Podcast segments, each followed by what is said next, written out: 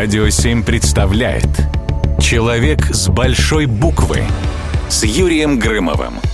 Экипаж космического корабля «Союз-12» сильно волновался перед полетом. Предыдущая миссия, которая стояла с двумя годами ранее, закончилась трагедией.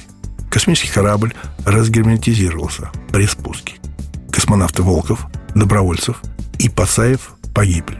Даже двухлетняя пауза в космической программе не дала гарантии, что следующий полет пройдет без проблем.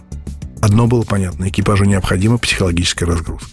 В тот год на экраны вышел фильм «Белый солнце пустыни», который для поднятия настроения любил пересматривать генеральный секретарь партии Леонид Ильич Брежнев.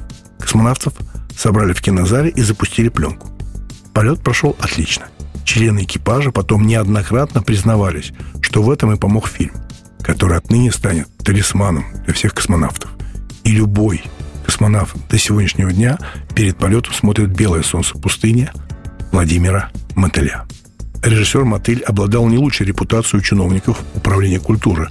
У слишком свободолюбимый был Владимир Яковлевич. Его пытались переспитать, сломать, сделать покорным винтиком системы кинопроизводства. Но он не шел на поводу начальства и снимал гениальное кино.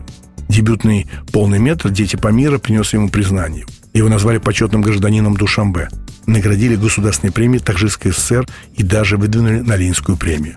Но вот ее как раз вручили другому режиссеру, потому что мотель не вписывался в систему. Следующий фильм, сценарий, который Владимир Яковлевич написал вместе с Булатом Акужава, тоже не получил зеленый свет.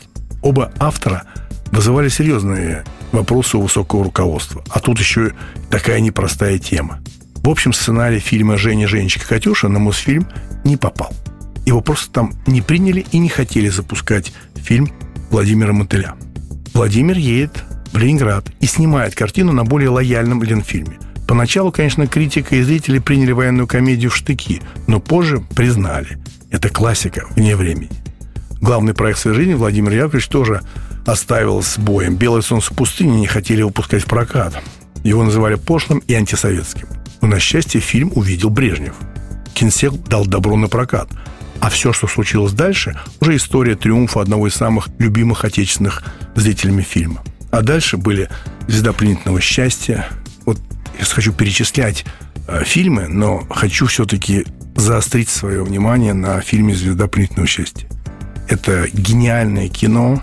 Если кто-то не видел, и, может быть, не видели ваши дети, посадите перед экраном и покажите фильм «Звезда пленительного счастья».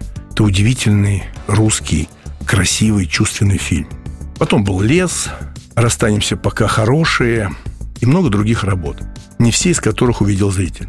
Ведь даже получив признание в виде Ленинской премии за «Белое солнце пустыни», Мотыль так и не вписался в систему. Это удивительный человек, и я, учитывая, что я академик кино уже давно, и там, когда мы заполняем анкеты и просматриваем картины на премию Ника, есть такой пунктик, где написано «честь и достоинство». Так вот, я на протяжении уже, наверное, 15 лет пишу Владимира Мотыля каждый раз. У него нету ни одной награды Ники, и никогда он не получал честь и достоинства никакой кинонаграды. Я каждый год пишу Владимир Мотыль, честь и достоинство. Человек с большой буквы. Человек с большой буквы на радио 7.